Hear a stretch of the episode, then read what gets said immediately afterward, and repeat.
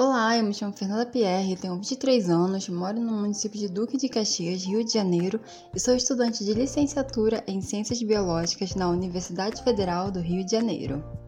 Olá, eu sou Elaine Silva, tenho 26 anos, também moradora do município de Duque de Caxias, Rio de Janeiro, e sou estudante de Pedagogia na Universidade Federal do Rio de Janeiro. E é com muita alegria que estreamos nosso podcast 10 Minutos de Prosa na Sala de Aula abordando nesse primeiro episódio o tema Aspectos técnicos e opções metodológicas da atuação docente. Vem com a gente! Aspectos técnicos e opções metodológicas da atuação docente.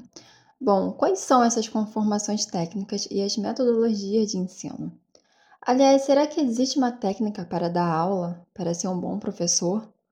Quais estratégias aplicar, planejar, organizar para o trabalho docente? É sobre isso que iremos discutir hoje. Mas, antes de iniciarmos essa discussão, é importante definir o que é técnico e o que é metodológico. Bom, a técnica é a maneira de se fazer algo, ou seja, consiste em rotinas de ação automatizadas.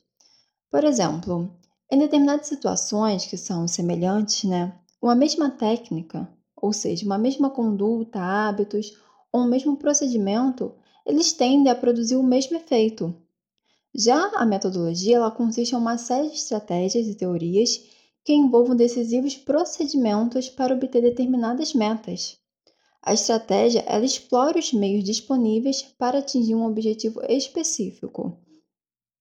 Então, assim, Diferente das técnicas, que são um produto da aprendizagem repetitiva, né, da rotina que nos tornam hábitos em fazer algo, a estratégia ela se apropria dessas técnicas, das formas de saber fazer, mas não como meras habilidades, e sim como algo que se pode planejar e guiar.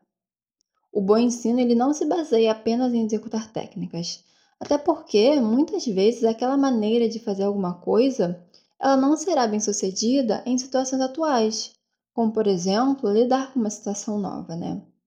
Mas é importante dizer também que é necessário sim obter técnicas nas quais as estratégias se sustentam. É importante, então, obter a técnica para que possamos utilizar as estratégias. Dito isso, vamos ouvir a Elaine. Olá, Elaine, bom dia. Bom dia, Fernanda. Então, justamente com essa explicação sobre técnica e metodologia, é, voltamos à pergunta feita no início, que foi: será que existe uma técnica para dar aula, para ser um bom professor? E enquanto eu estava lendo alguns artigos sobre esse tema, é, eu vi uma citação de Sacristã que me chamou muita atenção e falava que o professor não é um técnico nem um improvisador, mas sim um profissional que pode utilizar o seu conhecimento e a sua experiência para se desenvolver em contextos pedagógicos práticos pré-existentes. E com isso, é, podemos entender que a técnica específica ela não existe. Né? No processo de ensino e aprendizagem, o professor desenvolve formas de aprimorar e de desenvolver os conteúdos que ele dá em sala de aula.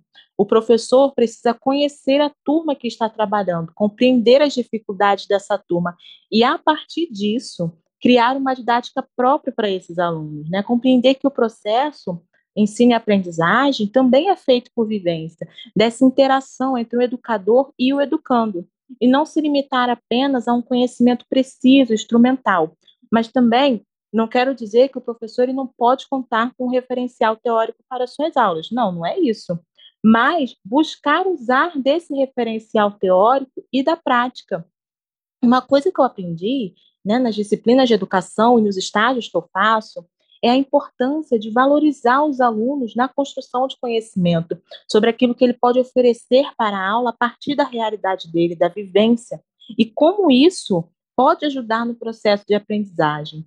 Sabe, eu acredito, Fernanda, que a educação ela não está ligada a processo de transmissão de conhecimento, e sim construção do mesmo a partir de trocas. E fora que isso também ajuda na elaboração das aulas, né? E foi o que eu disse. É, eu faço estágio remunerado e na escola que eu faço estágio são 24 alunos e um dia eles estavam muito agitados cantando a musiquinha da Dona Aranha E ali eu vi que qualquer coisa que eu desse, que eu passasse, eles não iriam prestar atenção. Então, eu tive que mudar a estratégia. Então, eu desenhei é, a Dona Aranha no quadro e chamei a atenção deles. Falei: olha aqui, é com que letra começa a aranha? E aí eles começaram a interagir comigo. Né? Então ali aconteceu o quê? A mudança de estratégia, como eu disse, e também a construção do conhecimento entre o educador e o educando. Muito legal essa sua experiência, Laine. É exatamente isso. É importante pontuar também, né, que o mundo ele mudou. E consequentemente, os alunos também não são os mesmos daqueles de anos atrás. Com o desenvolvimento do mundo e os avanços tecnológicos, o acesso às informações está amplamente mais facilitado. O aluno, muitas vezes, ele já tem ou pode ter diversos conteúdos informativos da sua própria casa, no ônibus, quando está no celular, vendo uma videoaula no YouTube. Então, hoje em dia, basta pesquisar no Google que o estudante ele já pode conhecer muitos assuntos de todas as disciplinas existentes. Assuntos esses que só na escola, só com o professor, ele iria conhecer. Além disso, é, muitos livros que antes eram restritos, hoje podem ser facilmente acessados pela internet. Então, esse pensamento e posicionamento antigo de que os professores são os únicos detentores do conhecimento que só ele sabe, que só ele fala. Isso é muito vago, isso não é útil. Além do mais, essa hierarquia na sala de aula também dificulta a relação do aluno com o professor e, consequentemente, reduz o processo de ensino e aprendizagem. O Maurício Tardif, ele cita em uma de suas obras que uma boa parte do trabalho docente é de cunho afetivo, baseia-se em emoções, em afetos, na capacidade de pensar nos alunos e também de perceber os alunos. Isso se dá através do relacionamento, né? Exatamente, Fernanda. E assim, vendo tudo isso, eu acho que é importante é, pontuarmos aqui algumas das metodologias usadas em sala de aula, como, por exemplo, a metodologia tradicional, onde o professor é o único transmissor do conhecimento, fazendo assim com que o aluno ele tenha um papel passivo dentro de sala de aula. Né? O aluno ele, ele é apenas o ouvinte daquela aula. E quando o professor, né, quando o educador usa dessa metodologia, ele considera que todos os alunos aprendem da mesma forma. E isso pode ocasionar sérios problemas no processo de aprendizagem do aluno, né, não favorecendo em nada o desenvolvimento de capacidades e competências intelectuais que levem o educando a pensar sobre o que aprendeu. E já diferente do que acontece na metodologia expositiva, na metodologia dialética, o conhecimento não é transferido. Né? O educador ele não vai ser o único detentor desse conhecimento. O conhecimento ele vai ser construído numa relação entre o educador e o educando. E é importante também é, ressaltar aqui que uma única estratégia ela não funciona. É por isso que aqui estamos falando de metodologias, porque o que tende a funcionar na sala de aula é um conjunto de estratégias ligadas também às teorias. Bom, e para finalizar, eu gostaria de mencionar uma fala do Freire que condiz muito com essa discussão que você trouxe, Elaine. O Paulo Freire ele diz que ninguém educa ninguém, ninguém se educa a si mesmo, os homens se educam entre si.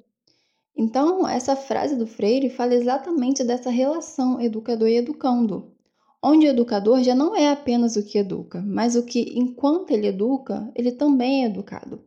E os diálogos entre professor e aluno, e aluno-aluno, que ao serem educados, também educam. E é claro que as estratégias e teorias são indispensáveis no âmbito do ensino e aprendizagem, mas nada disso é eficiente se não há relacionamento do professor com os alunos. A professora em educação Luciana Haddad Ferreira, ela abordou sobre isso em suas aulas, onde tivemos a honra de participar. Ela diz que é necessário compreender o que conecta o professor aos alunos e que isso não é abrir mão do conhecimento, muito pelo contrário. O melhor caminho é abranger os vínculos com os alunos para que eles se apropriem do conhecimento, né? Bom, espero que esse podcast possa ter sido esclarecedor e que possa nos ajudar a olharmos nossas práticas e representações de forma mais ampla e sistemática. Muito obrigada! Obrigada!